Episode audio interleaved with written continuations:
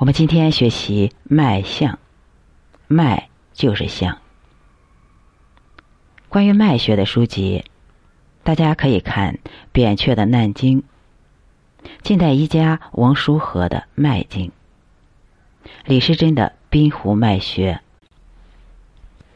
当然还有能把出人之富贵低贱的《太素脉》。这四本书真的特别的好。大家如果想学脉学的话，这四本书作为参考。其中，近代医家王叔和的《脉经》是对三世纪以前脉学的系统总结，摘录了《黄帝内经》《难经》《伤寒论》《金匮要略》及扁鹊、华佗等人有关的论说。对脉理脉法进行了阐述和分析，首次将脉学归纳为浮抠红滑、硕促弦紧、沉浮葛实、微涩细软、若虚散缓、持节带动二十四种。对每种脉象的形象以及指下的感觉做了具体的描述，并指出了一些相似脉的区别，分八组进行排列比较。最关键的是，他初步肯定了寸关尺各部脉象所主的病症以及治疗的方案。比如左手寸脉所主心和小肠，关脉所主。肝和胆，右手寸脉所主肺和大肠，关脉主脾和胃，两手尺脉主肾和膀胱。寸关尺三部脉的定位和诊断，也就是我们现在人所说的左手心肝肾，右手肺脾命门火。其中卷四。一论八篇，举的是三部酒后脉症和四十余种杂病的脉候，为后世中医脉学的发展奠定了重要的基础。我们再说脉学的三部酒后，所谓三部指的是寸关尺，酒后指的是浮中沉，寸脉、关脉、尺脉各有浮中沉。所以共有九候，就像九宫格。所谓尺寸者，脉之大要会也。先以万处高谷定关脉，关至于际得寸脉，关至尺则得尺脉。从关至尺是尺内，为阴之所至也。九分收藏，一分疏通。从关至于际是寸内，阳之所至也。九分运化，一分收敛。什么意思呢？他讲的是寸关尺的定位方法。先从手腕处的高骨定出关脉来，关至于际得寸脉。于际穴就是在大手指的掌根，在手指的那一端。也就是从关到手指的那一端得寸脉，关至尺泽得尺脉，尺泽穴在手肘的位置。从关至尺是尺内，为阴气所致也。这句话什么意思呢？他是说，从关部到尺泽称为尺，属阴气所管理，九分收藏，一分疏通。从关至于际是寸内，阳之所至也。是说从关部到于际称为寸，属于阳气所管理。九分运化，一分收敛。更明确的说法，就见李时珍所著的《冰湖脉学》。初持脉时，令养其掌，掌后高骨，是谓关上。关前为阳，关后为阴。阳寸阴尺，先后推寻。上一堂课给大家总结的是寸关尺，把的是手太阴肺经上的三个穴位。寸是太渊穴，关是经渠穴，尺是列缺穴。我们总结一下寸关尺和脏腑的关系。左手的寸关尺，寸主心小肠火，关主肝胆目，尺主肾膀胱水。右手的寸关尺，寸脉主肺大肠经，关主脾胃土，尺主命三焦火，金木水火土全包括了。我们再说一下《脉要精微论》里的一小段话，让大家领略一下脉法之美。是故，持脉有道，虚静为宝。春日服，如鱼之游在波；夏日在敷，泛泛乎万物有余。秋日夏夫，蛰虫将去。冬日在谷，蛰虫周密，君子居士。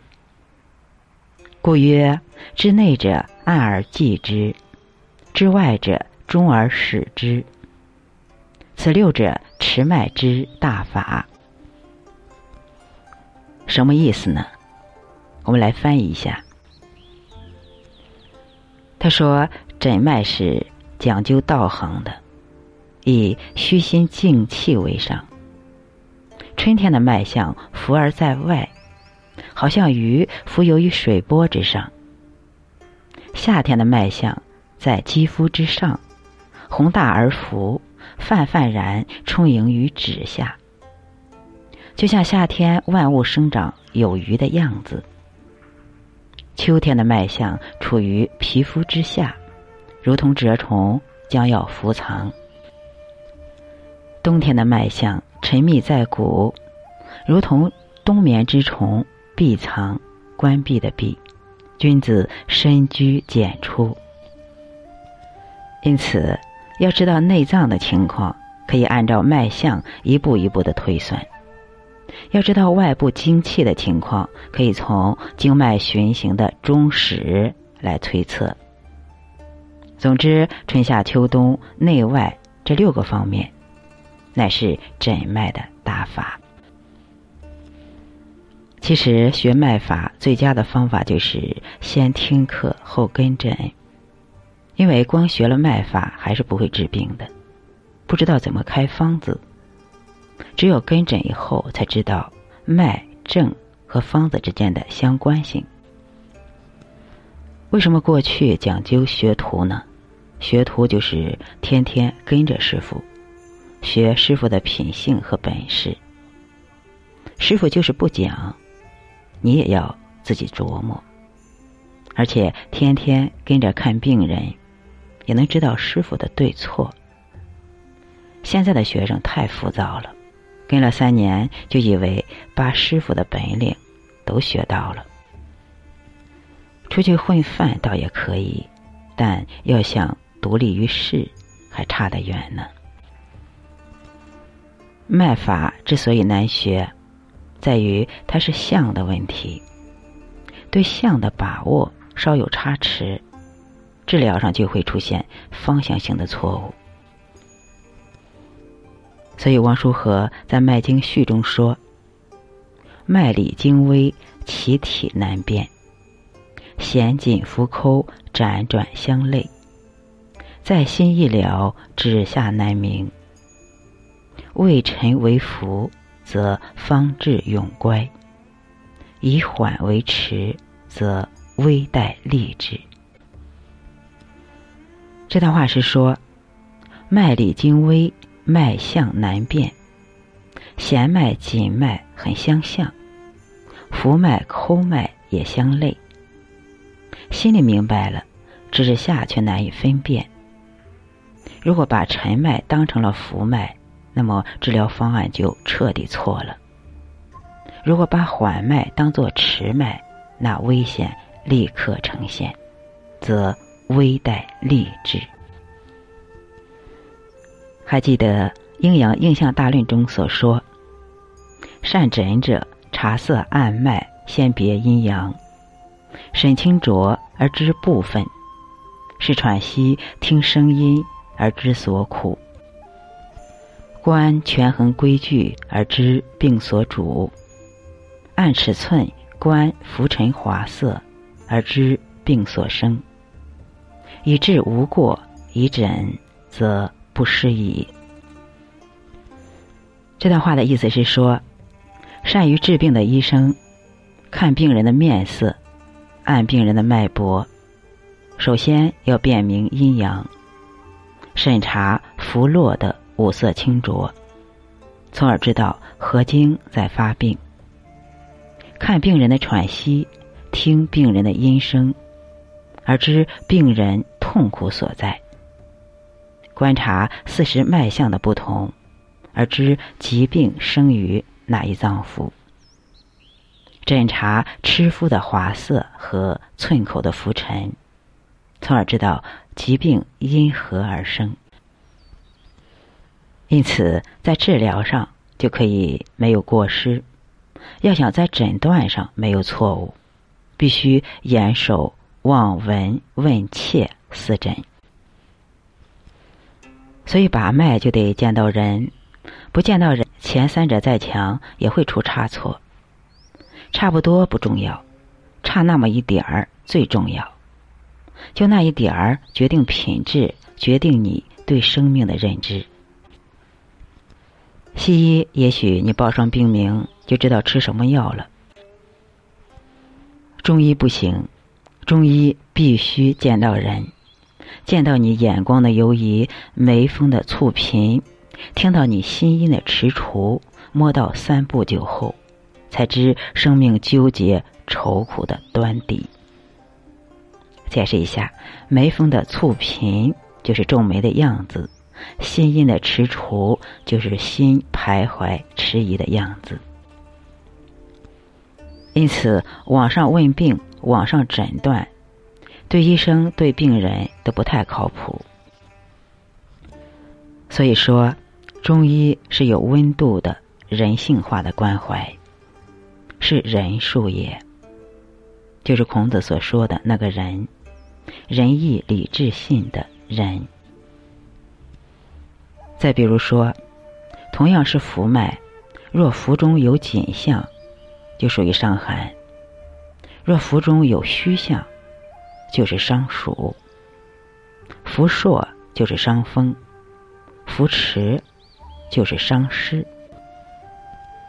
一毫之错，方向即错。如此就是草菅人命，就是对人对己不负责任，更是对经典不负责任。我们今天就学习到这里。我们今天给大家推荐了四本书，就是扁鹊的《难经》、王叔和的《脉经》、李时珍的《滨湖脉学》，还有《太素脉》。我们还说到了二十四种脉象和寸关尺的位置，以及寸关尺和脏腑的关系。左手的寸关尺，寸脉是心小肠火，关脉是肝胆目。尺脉是肾、膀胱、水。右手的寸关尺，寸主肺、大肠经，关主脾、胃、土，尺主命门、三焦、火。我们今天就学习到这里。关于脉象，它内容特别的多，所以给大家推荐了四本书。希望大家有时间耐心的去品读。老师在这里专注、安静、放松的给大家分享，不由得心生喜悦。因为长时间的专注，就会进入定的状态，就会法喜成仙。今天早上起来，在阳台站桩的时候，阳光照在我的身上。眼前一片光明，在光明中呈现“因缘”两个字。当时我就有一种感觉，所有事情的发生都是因缘和合的结果。首先有因，再加上缘，我们就相识、相知、相认了。我们因《黄帝内经》而结缘，我们也许是缘深缘浅。缘深的同学可能一起学的时间长。缘浅的同学可能是擦肩而过，就像爱情一样，你喜欢某一类人是因，但是这一类人很多，而在茫茫人海中，你遇见了这一类人当中的一个人，就是你们两个的缘。缘有缘深缘浅，缘深的人可能就走进了婚姻。缘浅的人，可能交往了一段时间就分手了。缘也有善缘和恶缘，那些过得幸福的人结的是善缘，那些过得不幸的人结的是恶缘。一切都是因缘和合的结果。当我们认识到这一层面的时候，我们就会接纳生活当中的。酸甜苦辣，我们就会解脱，我们就会积极乐观的去生活，去完成你在人世间的使命，去了你一切的缘。我们今天就到这里，感谢大家的收听和关注。